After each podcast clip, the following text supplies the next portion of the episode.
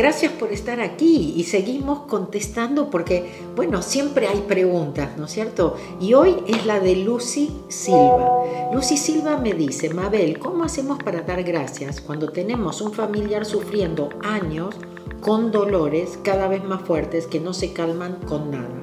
Ayúdame. Bueno, la, la idea es que nos ayudemos nosotros, ¿no? Siempre les doy las herramientas porque no me necesitan a mí, ¿no? Todos tenemos esa conexión. Y siempre les digo, si queremos ayudar a alguien, tenemos que hacer la limpieza. ¿Por qué? Porque cuando nosotros hacemos Ho'oponopono, en realidad se lo estamos entregando a Dios. Dios puede ayudar a esta persona, no nosotros. Tampoco sabemos lo que es correcto y perfecto para esta persona, cuál es el acuerdo que tiene. Acuérdense que cada uno de nosotros somos almas encarnadas que venimos a aprender, que venimos a tener experiencias, que venimos de alguna forma a reparar. Entonces nosotros no sabemos lo que es correcto y perfecto.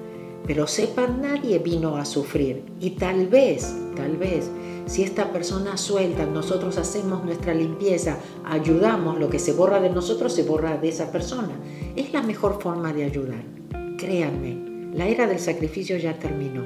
Ustedes háganlo, prendan la luz. Acuérdense, no importa quién prende la luz, se prende para todos.